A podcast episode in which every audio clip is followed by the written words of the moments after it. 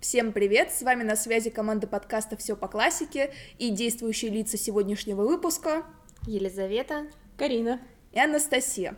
И сегодня командовать парадом буду я, потому что несколько лет назад я изучала фильетон М. Ильфа и Петрова, а говорить мы будем сегодня как раз о них. Но сначала не о тексте, а немножко о них самих. Что вы знаете, дорогие, о наших сегодняшних героях? Я знаю то, что многие люди считают, что это один человек, что Ильф и Петров — это одна личность, как, например, Эрих Мария Ремарк. И это очень забавно. Если что, наши слушатели нет. Это два разных совершенно человека, они не братья, они просто друзья, соавторы. Да, я, кстати, такую версию никогда не слышала про то, что все думают, что это один человек, но что мы знаем, э, ну, мне кажется, как и все, мы знаем их самые известные тексты про абсолютно очаровательного великого комбинатора Остапа Бендера. Я думаю, что э, особенно старшее поколение может вспомнить фильмы с Мироновым, да. э, с кстати, какая ваша любимая экранизация? Самых известных есть э, три, где Остапа Бендера играет Андрей Миронов, Арчил Гамиашвили и Олег Меньшиков. Вам кто из них больше нравится в этой роли? Ой, я обожаю Меньшикова в «Золотом теленке». Это сериал, как раз-таки я его недавно смотрела для сессии, и он там просто очарователен. Там, кстати, еще играет Назаров, и это просто бомба. Да, а я за гайдаевскую версию 71 года, где Гамиашвили в главной роли. Да, а я, у нас как раз получилось, что мы про все три самых известных экранизации говорим, потому что я абсолютная фанатка Андрея Миронова, который снялся в версии 76 года режиссера Марка Захарова, и мне кажется, нет никого абсолютно обаятельнее Миронова, и кто бы больше подходил на эту роль. Короче, понятно, я самая современная из вас. Видимо, да. Но кто же они, те самые авторы, которые смогли создать а, знаменитого канонического Остапа Бендера? Что мы о них знаем? Мы знаем, что у Петрова не настоящая фамилия. Как минимум. Как будто у Ильфа она настоящая. Они оба немножко такие с историей. С историей, правда. И сейчас мы про эту историю поговорим. Да, что касается Ильфа, то изначально его звали же Ихиел Лейб Арьевич Файнзельберг. Вот такое вот сложное имя у него. Он э, еврей, ну, здесь все понятно на самом деле, когда я произнесла уже. И вот эта фамилия Ильф, она составлена как раз-таки по первым буквам, то есть э, и от э, вот и Иехиела, дальше Л от Лейба, ну и Ф, понятно, от Файнзельберга.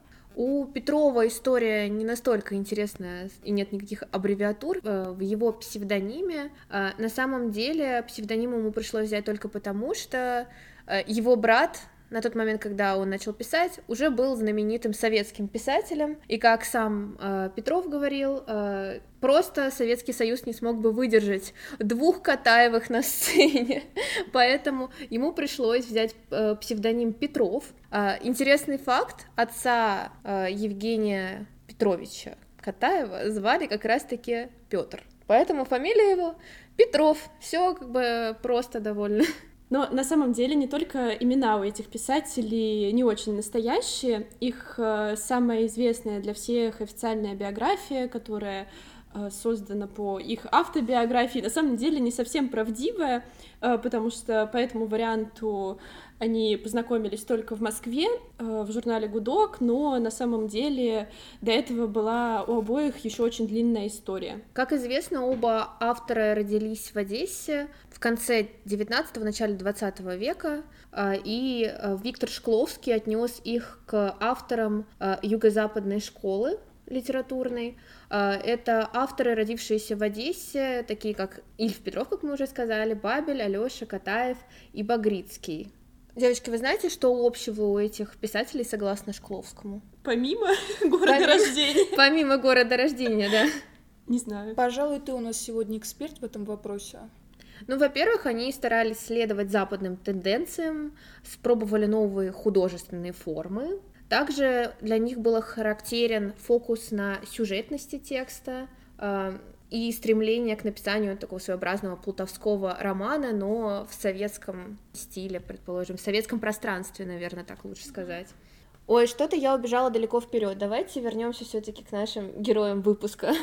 Да, но мы говорили о том, что с биографией возникают некоторые проблемы, и вот э, если говорить о том, когда вообще познакомились Ильф и Петров, то здесь тоже нет однозначного ответа, потому что официальная версия говорит нам о том, что познакомились они уже в Москве в середине 20-х, когда работали в газете «Гудок». Есть э, такое предположение, что на самом деле они познакомились э, гораздо раньше и вращались уже в одних кругах но потом, как я слышала, то ли они забыли друг о друге, то ли сделали вид, что забыли, в общем, там не совсем понятно.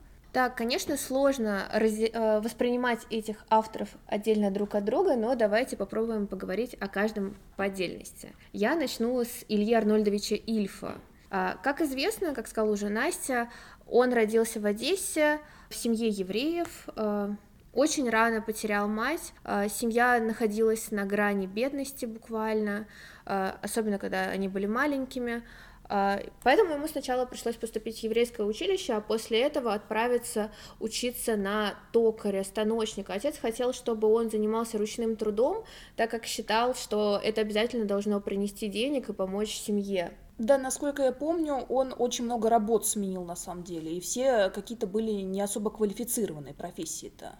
Да, он работал и станочником, и потом устраивался бухгалтером.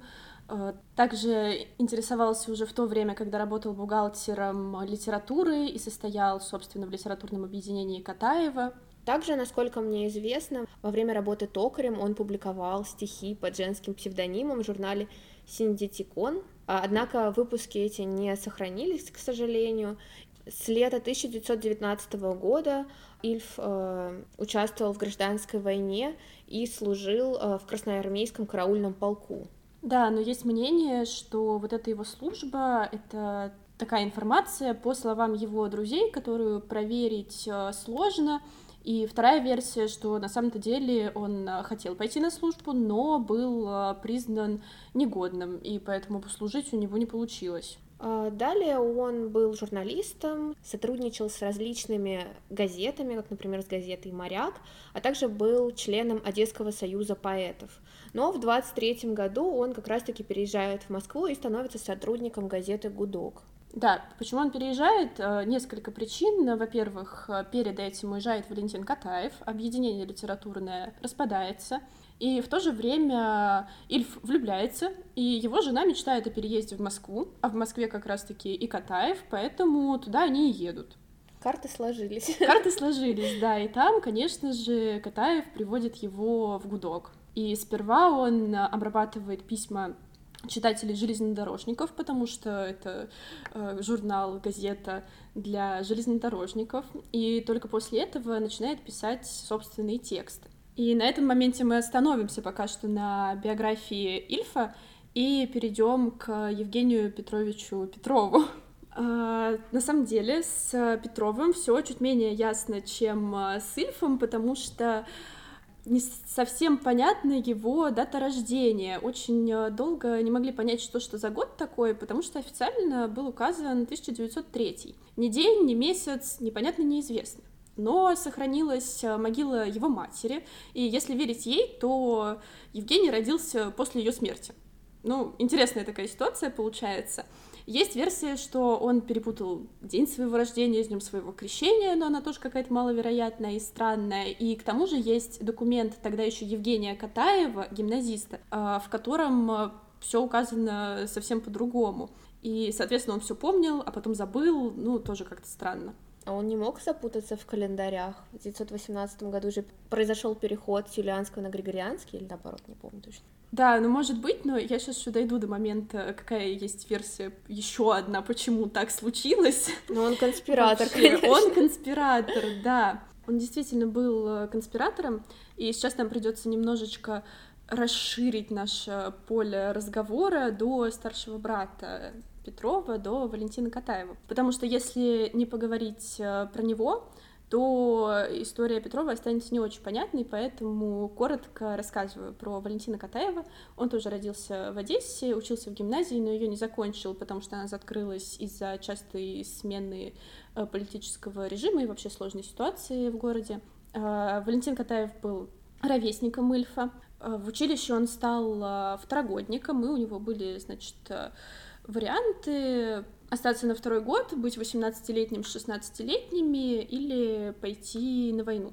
И он воспользовался правом поступления в военные организации, э, поступил в вольно определяющимся в артиллерию, но это для него был скорее этап соцреализации, такой первый на его пути.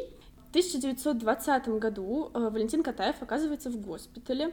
В то время город занимают красные, и сразу же после выхода из госпиталя он оказывается в тюрьме за участие в антисоветском заговоре. Перспектива у него расстрел. Евгений Катаев, соответственно, Евгений Петров, также был арестован, так как э, был родственником Валентина. Но его спасти от расстрела могло малолетство. В общем, что это значит? То, что тех, кто еще не достиг 18 лет, обычно тогда не казнили. И на одном из первых же допросов Петров указывает год своего рождения как 1903. Вот отсюда и берется этот непонятный год, который не состыкуется со многими деталями. А, в тюрьме они ждут приговора полгода, и вручает их а, художник Бельский, который в то время стал чекистом а, и сумел там посредством каких-то сложных манипуляций, мы не будем выдаваться в их подробности, их оттуда вызволить. А, Катаев а, Валентин в 20 году понимал, что он бывший офицер, и остается довольно под пристальным вниманием советской власти, как и все остальные, и возможно, что его арестуют в любой момент. Жить в таком напряжении довольно сложно, поэтому он начинает искать для себя какие-то варианты развития и, соответственно, ищет советскую службу. В то время в Одессу приезжает поэт Нарбут, он начинает заниматься организацией советской печати там, и он а, вступается за Катаева, всячески его защищает, привлекает к деятельности. В общем, именно так а, Валентин Катаев попадает в литературные миры, и мы возвращаемся обратно к герою нашего выпуска а, к Евгению Петрову. Он, конечно, тоже не хотел начинать карьеру с ареста, поэтому проходит много разных этапов, работает в артели студенческой, потом корреспондентом в Одесском бюро украинского отделения Российского телеграфного агентства. Э, в тот момент Нарбута переводят в Харьков, вместе с ним уезжает Валентин Катаев, и Петрова нужно искать для себя еще какие-то варианты. Он подает заявление в Одесский уголовный розыск и принимается туда агентом второго класса. Он был отличным сыщиком и сильным оперативником. Да, кстати, Петров даже шутил, что э, первым литературным произведением, которое он написал, был протокол осмотра трупа неизвестного мужчины. И вообще, устраиваясь на работу, он э, в анкете, конечно, не указал то, что он э, буквально сидел в тюрьме. Ну, а уголовный розыск так хорошо раньше работал, что никто даже не стал проверять эту информацию, и так он стал сотрудником. И реально вел различные уголовные дела, и с этим связан один довольно интересный случай. А, однажды а, Петров вел погоню, чтобы остановить конокрада. Звучит как анекдотическая история, но нет. Это реальный случай, и Буквально догнав преступника, тот навел на него пистолет и вдруг резко закричал «Женька, это ты!». Как оказалось, это его давний друг Александр Казачинский, с которым они вместе учились и даже в детстве клялись э, в верности, что они братья на всю жизнь и делали себе разрезы на, руках. И то есть вот он бросил пистолет, поднял руку, показал этот разрез. Конечно, все равно Петрову пришлось арестовать своего друга, ему его другу сулила не лучшая судьба, потому что за подобное преступление была высшая мера наказания, ему сулил расстрел. Но Евгений Петров постарался сделать все для своего друга и таким образом спас ему буквально жизнь. Э, расстрел заменили на тюремный срок, и Казачинский выжил и потом описал это все в истории, в истории Зеленый фургон. Да, вот такая вот история из э, службы Петрова. В 2021 году э, вступает в силу новая экономическая политика, разрешается свобода торговли, начинают распадаться банды, и, в общем-то, Петров переходит с уголовных э, преступлений на должностные и в скором времени увольняется. Кстати, есть довольно много версий, почему вообще Петров решил уехать в Москву. Кто-то говорил о том, что его брат Валентин писал ему письма с просьбами приехать в Москву к нему, потому что боялся, что брат занимается опасной работой, может погибнуть на службе и тому подобное. А Другая версия в том, что сам Петров э, тяжело переживал тот факт, что он сделал со своим другом, Одесса ему напоминала об этом, и он хотел уехать оттуда в Москву, в другой город, забыть немножко об этой истории. Ну и попробовать себя на новом поприще, так сказать. В любом случае, он оказывается в Москве и там начинает свою журналистскую деятельность. И, наконец-то, Ильф и Петров вместе оказываются в гудке, и мы приближаемся к их коллаборации буквально. Да, по официальной версии, конечно же, они знакомятся там. Кстати, ты говорила, что расскажешь нам про неофициальную версию. Как же они познакомились? Вот я все помню. Да, Лиза все помнит, я сегодня обо всем забыла. Э, официальная версия, что они познакомились в гудке, Неофициальная версия на самом деле очень логичная, потому что у старшего брата Петрова, Валентина Катаева, как я уже сказала, было литературное объединение, в которое входил э, Ильф. И Петров присутствовал практически на всех собраниях этого объединения, и было бы очень странно, если бы он знал всех друзей своего брата, но вот именно Ильфа как-то не заметил. Поэтому неофициальная версия гласит именно то, что они познакомились на встречах этого самого литературного объединения. Так, хорошо, ну, допустим, познакомились. По официальной, неофициальной версии это уже без разницы. А в итоге, как они начали вместе работать, э, вообще, вот, э, расскажи, пожалуйста, поподробнее, Лис, об этом. Ну, вообще, Валентин Катаев хотел создать мастерскую э, плутовского приключенческого советского романа. Но, к сожалению, так как он был человек занятой, у него для этого не было времени, и он решил найти авторов, которые займутся этим. Его брат а, Петров и также Ильф, который одновременно с ним работал в, га- в газете «Гудок», они оба писали фильетоны для четвертой полосы. Они вместе писали фильетоны для журнала, и он решил, что у них получится неплохая такая коллаборация. Он пришел к ним и сказал, «А, ребята, теперь вы работаете вместе. А, я буду вашим Дюма, а вы будете моими рабами. То есть вы пишете, а я буду смотреть, корректировать. Но работа у них настолько хорошо задалась, что в итоге сам Катаев сказал, что а, видимо, я вам больше не нужен. У вас и так все хорошо получается. Как писал пародист Александр Архангельский, задача Бендеру Остапу, имея сразу двух отцов, установить в конце концов, кого из них считать за папу. Итак, Настя, у меня такой вопрос. Как же вообще работали Ильф и Петров? Как происходил этот процесс совместного творчества? Я просто не представляю даже. Процесс был непростой, потому что вот э, как они пишут вдвоем, была даже какая-то такая цитата, что как э, братья Ганкуры, один бегает по редакциям, а другой стережет рукопись. Чаще всего работа над текстом происходила совместно, и у Петрова, как известно, был почерк гораздо лучше, чем у Ильфа, потому он обычно все время записывал то, что надиктовывает ему Ильф но при этом не сказать, что он просто был такой своеобразной машинисткой, потому что он тоже боролся за то, чтобы в текст попадали детали, которые именно ему близки. И их э, текст мог выглядеть очень так клочковато, несуразно, потому что, допустим, диктуется какое-нибудь э, простецкое предложение, там, был летний день, на этом месте кто-то кого-то мог уже остановить и сказать, что нет, день будет зимним. И вообще это будет не день, а вечер. То есть э, таким образом каждое слово в каждом предложении отвоевывалось, но договориться все-таки в итоге можно было. Иногда договаривались и какими-то э, не самыми э, тривиальными способами. Иногда договаривались не просто путем спора, а, например, с помощью жребия. Вот так, например, решили каким будет финал 12 стульев, всем известных. И вообще здесь надо сказать, наверное, что не очень понятно, каким образом два абсолютно разных человека смогли настолько слиться друг с другом, потому что темпераменты у них были абсолютно разные.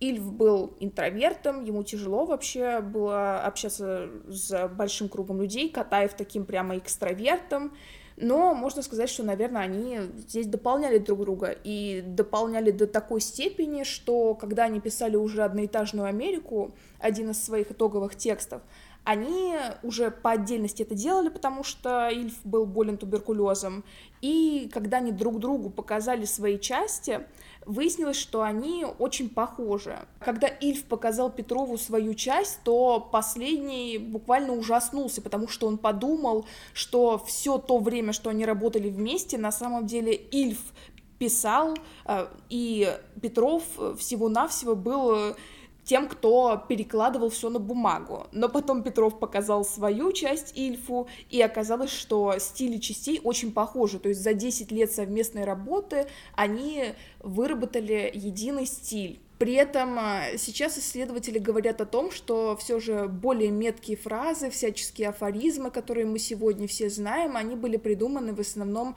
Ильфом. То есть э, для Ильфа скорее было важно то, как написана форма некоторая, а для Петрова все же содержание. И насколько я знаю, Ильф, он больше стремился к гротеску и тяготел к сатире Щедрина, в то время как Петров, наоборот, больше любил художественные юмористические приемы мертвых душ Гоголя. Но на самом деле не только их стиль синхронизировался, у них очень такая символическая и немножечко сентиментальная, мне кажется, история жизни. Может быть, э, Лиза нам сейчас расскажет про нее. Да, огромную роль в символике их жизни играет число 5. Как может показаться странным, но это вообще просто что-то невероятное. А, Ильф был старше Петрова на 5 лет, они э, женились с разницей в 5 лет, у них родились дети, а потом они умерли с разницей буквально в 5 лет. В одном и том же возрасте, то есть э, если у Данте символично было 9, то у Ильфа и Петрова цифра 5. А текст, о котором мы сегодня говорим, тоже написан в 1935 году. Опять символика числа 5. А почему он в этом году написан? Потому что тогда открыли метро, московский метрополитен. Вот такой он старый или молодой, ну, смотря как считать. Вот вы вообще что думаете о метро? Вы восхищены или наоборот вас что-то не устраивает? И вообще в каких метро вы были? Какие у вас вообще воспоминания об этом виде передвижения? Нет, ну вообще мне кажется, что московское метро является одним из самых чистых и приятных в мире. Но в час пик все мы его немножко проклинаем, мне кажется, особенно если вы живете, как я, на фиолетовой ветке, то это кошмар. Да, я на самом деле тоже люблю московское метро, несмотря на то, что я бываю там каждый день в час пик, и серая ветка тоже забита. Мне уже кажется, что не меньше, чем фиолетовая. Но все же московское метро красивое, ужасно. Во-первых, а во-вторых, мне кажется, оно одно из самых удобных и самых логичных, потому что я человек, который очень плохо ориентируется, и в московском метро я ориентируюсь нормально. И, например, по сравнению с питерским метро, кто был в Петербурге, мне кажется, поймет, что, во-первых, э, до него далеко идти. В Москве на станцию метро можно сесть в любом месте. Во-вторых, в него глубоко спускаться. В-третьих, там эти, как мне кажется, абсолютно ужасные, страшные двойные двери, которые, конечно, понятно, почему там они защищают поезд от э, проникновения воды при случае какой-то экстренной ситуации, но все равно они немножечко жутковатые. И метро в Петербурге, несмотря на то, что Петербург безумно красивый город, метро там совсем не такое живописное, как московское. Карина, я знаю, что ты еще была в каком-то заграничном метро. Да, я еще была в метро в Риме, я не успела по нему сильно покататься, но что я успела заметить, то что оно тоже очень сильно уступает по красоте московскому. Оно совсем не такое живописное, и там а, нету таких архитектурных изысков, которые есть в московском. В московском же и витражи, и разные статуи, и чего там только нету. В итальянском я такого не заметила, хотя Рим абсолютно потрясающий город, метро очень сильно с ним контрастирует. И мне кажется, что самое важное, московское метро очень чистое, то есть там почти всегда порядок, вы не увидите практически никакого мусора. Несмотря на то, что это огромный город с огромным количеством людей. Нам скажут, что мы госзаказ. Москва метро. Ой, на самом деле я тоже фанат э, московского метро, и как раз, да, я не видела там особой грязи. Единственное, что мне не нравится, нет мусорок. Это меня невероятно раздражает. Ну, я знаю, почему нет мусорок. Это связано с терактом, которые были в десятых годах. Только из-за этого. Ладно, хорошо, безопасность важнее. Но я была и в некоторых других метрополитенах. Понятно, что вот в питерском, например, э, я не могу сказать, что меня настолько раздражало питерское метро. В принципе, мне нравилась такая эстетика бункера, скажем так, и жетоны, которые там выдают, потому что в Москве карточки как-то это не очень интересно. Еще, если говорить о тех э, метро, которые у нас есть в России, я была в Нижегородском. Оно, конечно, такое маленькое, и не сказать, что очень красивое. Еще там вот из того, что запомнилось, очень неприятный запах э, мазута или чего-то такого, я не разбираюсь в этом, признаться. А вот Казанское метро понравилось мне больше, достаточно симпатичное. Кстати, Настя сказала про бункеры, и я вспомнила, в школе я ездила на экскурсию в бункер на Таганке, мы спускались на вот этот 17 этаж вниз и ходили вот этим улочкам, и там, короче, можно выйти в московское метро, там есть проходы, это очень странно, страшно и прикольно одновременно, если вдруг кому-то интересно, еще одна реклама. Нам должны платить, я считаю. Да, и вообще по московскому метро, насколько знаю, часто проводятся какие-то экскурсии, ночные в том числе. Все время хочу попасть, но никак не попаду. Настя, я знаю, что ты хорошо знаешь немецкий язык и вообще была в берлинском метро. Можешь нам рассказать? Вообще просто в Берлине и в метро также. Да, в метро я там была. Не сказать, что, правда, много объездила, но тем не менее, какие особенности бросились мне в глаза? Метро не очень красивое, и при этом, что интересно, там нет э, никаких турникетов. То есть э, все рассчитано на то, что люди, которые ездят, они честные и будут оплачивать самостоятельно проездной. При этом мы ни разу за то время, что ездили в метро, не увидели ни одного контролера. Из плюсов могу отметить то, что прямо внизу на станциях продаются цветы. Почему-то цветочные киоски там распространены. Еще один минус очень невнятно объявляют станции метро, и, по-моему, только на немецком. Кстати, помимо берлинского, я была еще в пражском метро, там тоже странная какая-то система оплаты, нужно покупать билеты, которые не имеют единой стоимости, а нужно рассчитывать свое время, то есть покупаешь билет на 30 минут, на час и так далее, и если я, например, турист, как я могу понять, сколько времени мне понадобится, чтобы доехать от одной станции до, другой, не очень понятно. Еще добавлю, что там ужасно быстрые эскалаторы. То есть можно буквально упасть, как там живут пожилые люди, я ума не приложу.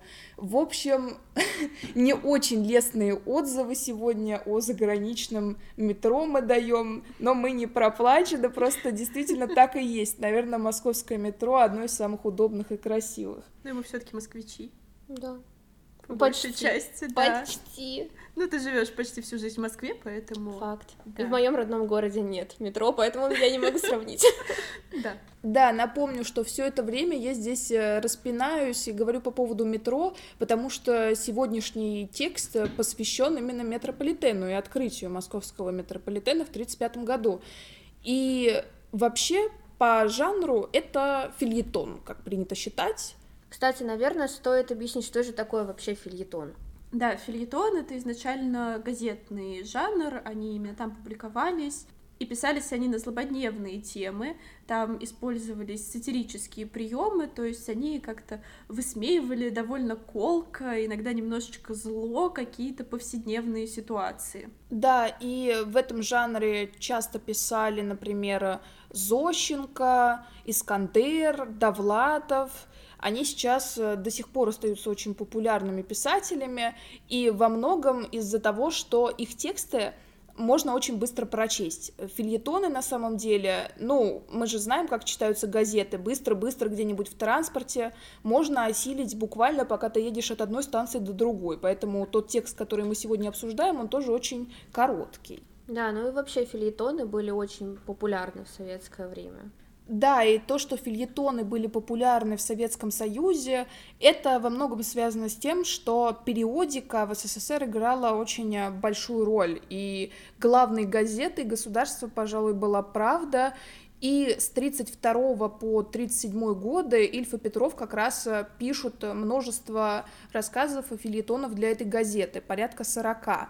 И вот М как раз один из них. В феврале 1935 года он появляется в «Правде», и Примечательно, что метро еще не открылось, то есть метро откроется в мае, и, по сути, вот этот панигирик московскому метрополитену, а это именно он, обусловлен тем, что творится вот прямо сейчас в Советском Союзе. А прямо сейчас у нас что? Метро отсутствует, трамвайные страсти присутствуют, которые, к тому же, осложняются тем, что на улицах сохраняется большое количество извозчиков, лошадей и так далее. То есть, э, по сути, когда этот фильетон написан, никакие логистические связи еще не отлажены. И поэтому первое же, что мы видим в рассказе, это такое осуждение инвектива в сторону трамвая. У Ильфа и Петрова есть даже несколько предшествующих текстов, где затрагивается та же тематика. Это, например, «Любимый трамвай» и «Метрополитеновы предки». Там тоже уже возлагается надежда на метро, но вот текст, который мы сегодня разбираем, он, конечно, гораздо больше об этом. Кстати, насколько я знаю, мать Ильфа погибла как раз-таки под трамваем. Возможно, это как-то тоже могло повлиять на наш текст сегодня. Почему его так негативно описывают? Да, пожалуй, я думаю, что это тоже играло немаловажную роль, но вообще также Следует, наверное, сказать о том, что вокруг строительства метрополитена уже с начала 30-х годов, особенно активно с 31-го, э, какой-то ореол такой святости, прорыва в светлое будущее появляется.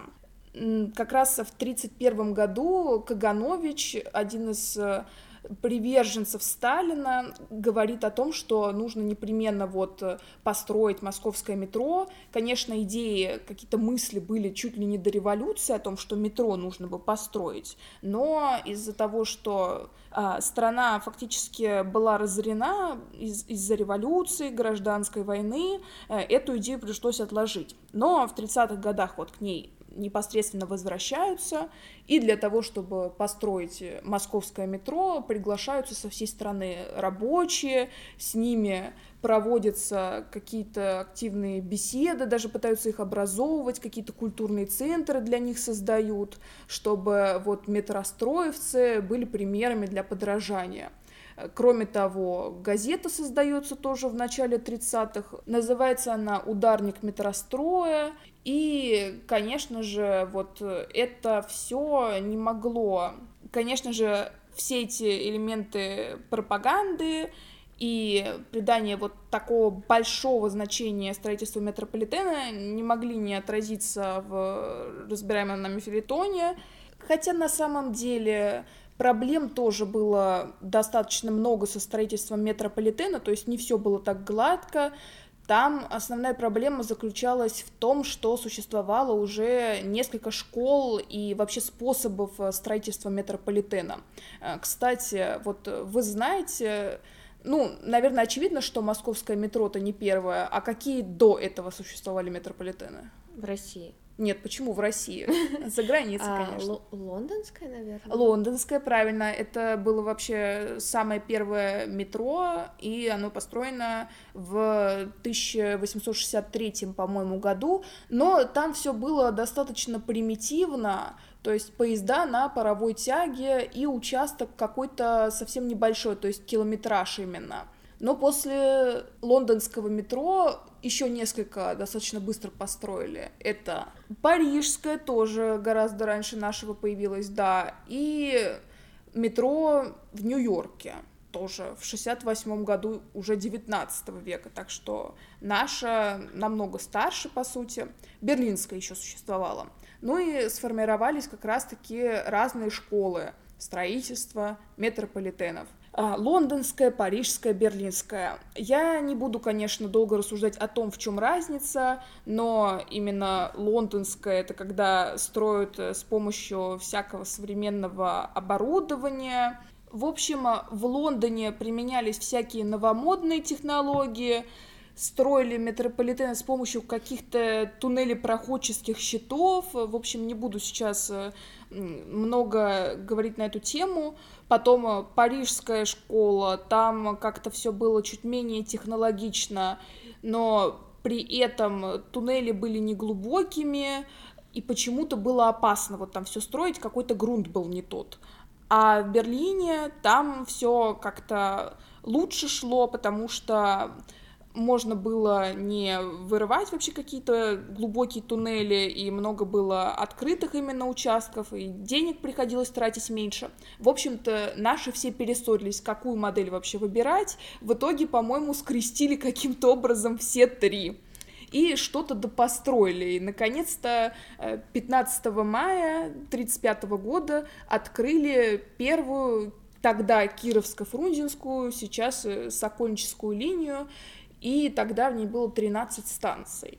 А, я не удержусь и вклинюсь а, в ваш разговор о метро. А вообще просто очень интересно о том, что Настя рассказала изначально строительство метро воспринимали как какой-то технологический прорыв, кажется, ты сказала, но вот, э, как мне известно, с течением времени такое отношение к метро, метрополитену могло немножко измениться, Однажды я смотрела какую-то конспирологическую документалку о московском метро, о том, что люди ассоциируют его с филиалом ада на земле, что эскалатор спускает их прямо в преисподнюю, а не к станциям метро, о том, что эскалаторы — это машины смерти. Но, кстати, такая ассоциация появилась после какой-то трагедии, которая произошла в московском метро, когда сломался механизм эскалатора, и там пострадали люди, это, безусловно, очень грустно, но все эти теории довольно забавны на самом деле, и Существует какая-то легенда очень интересная о том, как построили кольцевую линию, кажется, она пятая, ну, в общем, коричневую кольцевую линию, что Сталин однажды поставил на карту метро кружку с кофе, от кружки остался круглый коричневый след на карте, и вот так им пришла идея построить кольцевую линию, которая будет соединять все другие, и именно поэтому она коричневая, потому что это след от кофе. Да, спасибо, Соня. У нас тут просто за кадром еще несколько участников команды, и один из участников э, не удержался от э, обсуждения московского метрополитена. Ну, кстати, в каком-то смысле я согласна с тем, что метро — это филиал ада на земле. Особенно утром в час пик. Да, особенно в час пик. Да, но вот э, в М тут наоборот метро это скорее филиал рая, потому что тут пространство абсолютно перевернутое. На земле у нас э, какие-то трамвайные схватки, извозчики, и вообще люди друг друга абсолютно не уважают, толкаются, бьют друг другу очки, а под землей у нас как раз-таки уже все такие вежливые, уступают друг другу, сами нравы меняются буквально, потому что люди попадают под землю в это новое новое пространство, и таким образом у нас вот верх и низ, они оказываются перевернутыми. Ну, кстати, таким образом мы можем сказать, что фильетон М. Ильфа и Петрова становится своеобразной похвалой Мухи Лукиана, только здесь мы видим похвалу московскому метрополитену. Настя, а расскажи, какой вообще был создан образ московского метро? Может быть, были какие-то клише, и как с ними сочетаются Ильф и Петров, они входят в эту систему или, наоборот, создают какой-то противоположный образ? Да, когда я писала свою работу о фильетоне, я вообще ориентировалась на периодику. То есть я перелопатила очень много газет «Правда», «Рабочая Москва», «Комсомольская правда» и «Московская правда». Это все самые известные газеты советские. И там вот образ метро, он очень сильно идеализировался. Э, в период с января по июнь вообще 35 года очень много писали о метро, то есть еще до открытия и сразу после. Э, публиковались в газетах всякие сводки о строительстве, отчеты метростроевцев и художественные тексты. И вообще там заметно действительно некоторые клише. То есть, во-первых, метрополитен неизменно выступает в качестве лучшего транспорта. То есть альтернативы, они вообще рядом не стояли. И мы видим это также в нашем фильетоне. Во-вторых, именно метро у нас лучшее в мире потому что Каганович, который как раз-таки ответственен за то, что началось активное строительство метрополитена, он э, когда-то так сказал, что вот Советское метро самое лучшее. Все, эта фраза стала обыгрываться буквально везде. Здесь, по-моему, она тоже где-то встречается, если я ничего не путаю в нашем фильетоне. Делается акцент на освещении станции метрополитена как и здесь, опять же, то есть это нечто общее, топос такой, то есть то место, которое постоянно встречается в текстах о метро. И метро также воспринимается как музей, кстати, до сих пор, потому что какое-то время назад я послушала, что говорят о нашем метрополитене немцы, и они как раз-таки его тоже сравнивали с залом Большого музея. Кроме того, подчеркивается постоянно вот в таких отчетах, художественных текстах о метро неполнота терминов, которые его описывают, что никак нельзя вот называть то, что мы видим станциями метро, это непременно вокзалы. И здесь также мы видим, что Ильф и Петров э, называют э, станции метро вокзалами. Ну и, наконец, метро оккультуривает человека, причем метро советское, которое противопоставляется западному, капиталистическому, где из человека хотят выжить последнюю монету. А у нас-то метро просто лучше некуда, и метро человека облагораживает, оккультуривает. Э, здесь же мы видим у Ильфа Петрова, ну, все в принципе то же самое. То есть, по сути, этот текст, ну, достаточно каноничный для метропрозы, не знаю, как ее классифицировать. Но есть некоторые, конечно, и различия. То есть в основном те тексты, которые встречаются в той же правде, комсомольской правде, они невероятно идеологически насыщенные. То есть буквально в каждом абзаце есть упоминания Сталина, Кагановича, которые ведут советских людей к светлому будущему. Но у Ильфа и Петрова, конечно, отсутствуют упоминания э, советских лидеров. Кстати, я знаю одно стихотворение небезызвестного акмеиста. Вы, наверное, догадаетесь, кого? Гумилева. Нет. Акмеиста? Ну, я думаю, почему-то я думаю про Мандельштама, хотя он не акмеист. Почему же он не акмеист, акмеист как ну, раз? не знаю. Ну, он так начинал. Да, ну, короче, да. Это Мандельштам? Я имела в виду Мандельштам. Извините, если вам не понравилось, но мне это нравится. голове он просто как-то не совсем Окей. акмеист. Ну, Короче... просто, когда ты говоришь акмеист, и мы говорим о метро, вспоминается а, Гумилев с трамваем. Да, да, да. Мне Ну, кажется, это понятно, ассоциация. да, но у Мандельштама есть прямое упоминание московского метрополитена в стихотворении. То есть оно как раз-таки было написано в 1935 году перед открытием метро, а, когда Мандельштам был сослан в Воронеж и скучал по Москве. Я сейчас вам даже прочитаю пару строчек. Ну как метро? Молчи в себе таи, не спрашивай, как набухают почки, и вы часов кремлевские бои, язык пространства, сжатого до точки. Это какой-то Тютчев. Молчи, скрывайся и таи. Кстати, да. Ну, может быть, это была аллюзия на Тютчева. Мы можем предположить. Можем. Нам никто не запретит. Спасибо, Лиза, за такую прекрасную поэтическую вставку, но придется опять э, спуститься к чему-то более прозаическому и массовому.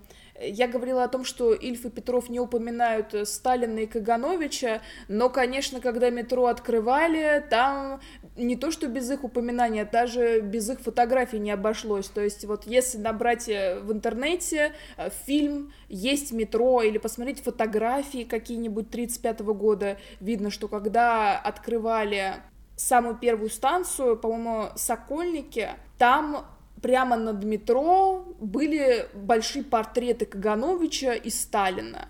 И, кстати, буква М, которая везде над метро висела, она была тоже такая огромная, внушительная, М как знак качества.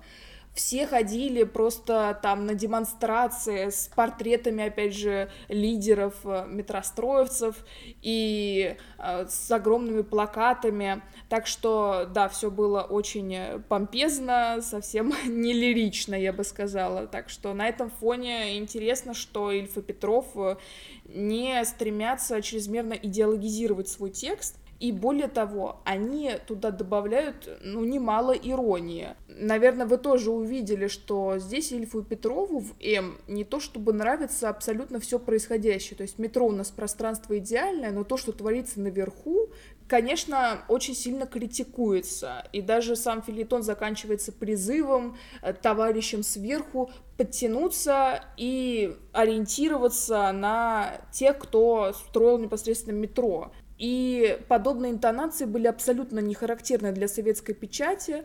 В основном на этом месте все заменялось бы описанием героизма, например, метростроевцев. Вот это очень такое популярное было место, именно какой-то стереотип о строительстве метро. Так что да, если подводить какой-то итог, то общего, конечно, больше, чем отличий от текстов, которые мы видим в периодике середины 30-х годов, но те различия, которые мы встречаем, они достаточно принципиальны для понимания именно трактовки социализма Ильфом и Петровым, потому что э, они, с одной стороны, верили в какую-то идею светлого будущего, но с другой видели, что э, на деле не всегда все получается так, как задумано.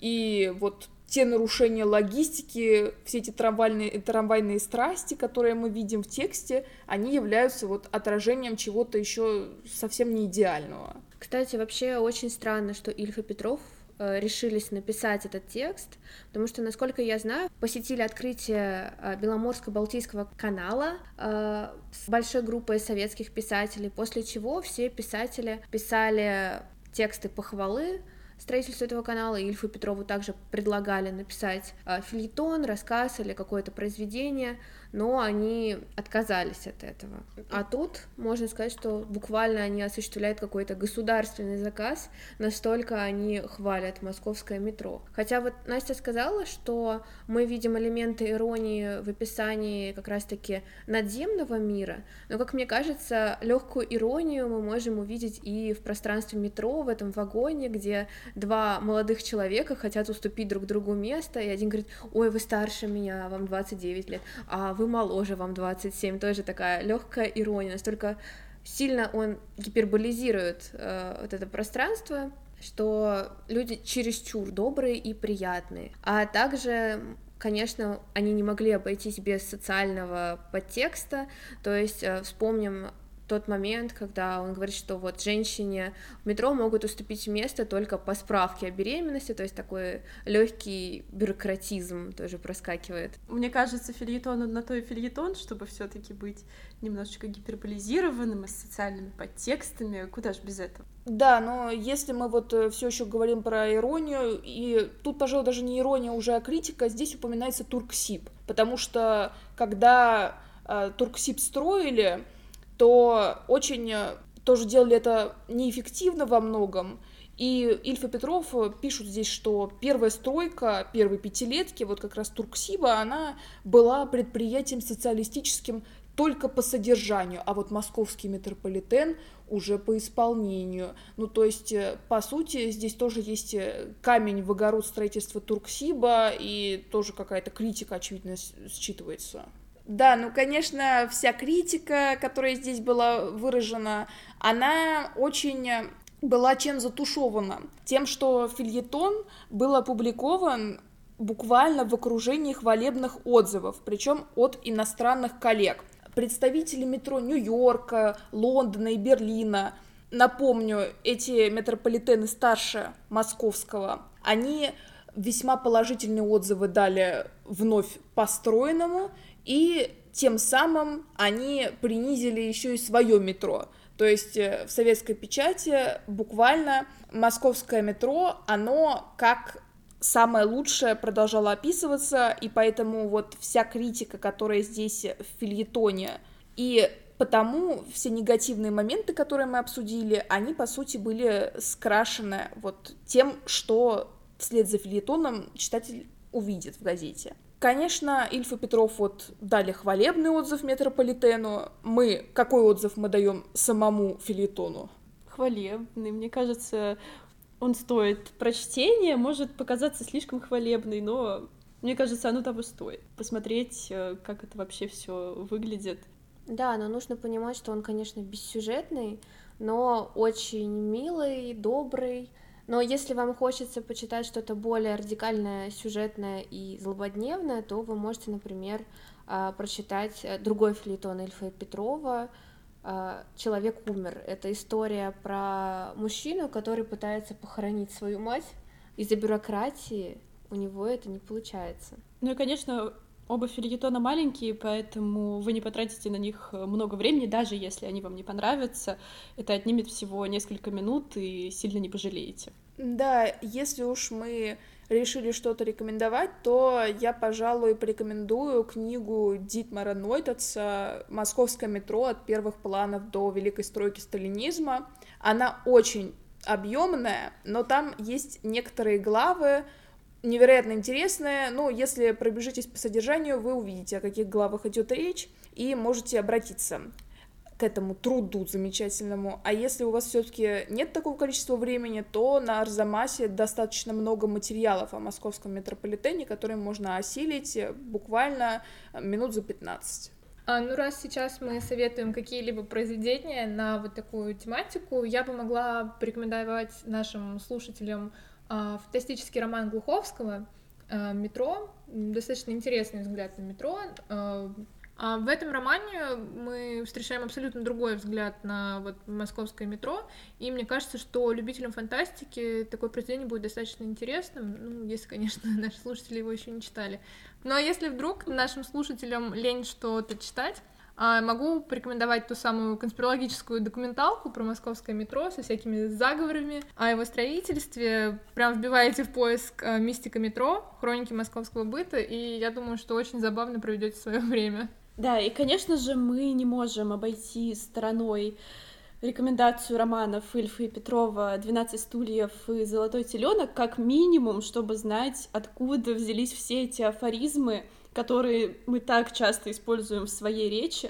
Ну и, в общем-то, попрошу вас, гражданка, очистить стул, точнее, гражданки, на этом у нас все, дорогие друзья. А, подписывайтесь на наш подкаст э, во всех соцсетях. Будем рады вас видеть в комментариях, а, послушать вашу обратную связь. Анонс следующего выпуска вы можете увидеть в наших соцсетях, таких как э, Telegram, ВКонтакте и другая запрещенная соцсеть, которую нельзя называть. Дорогие друзья, на этом у нас все. С любовью, все по классике.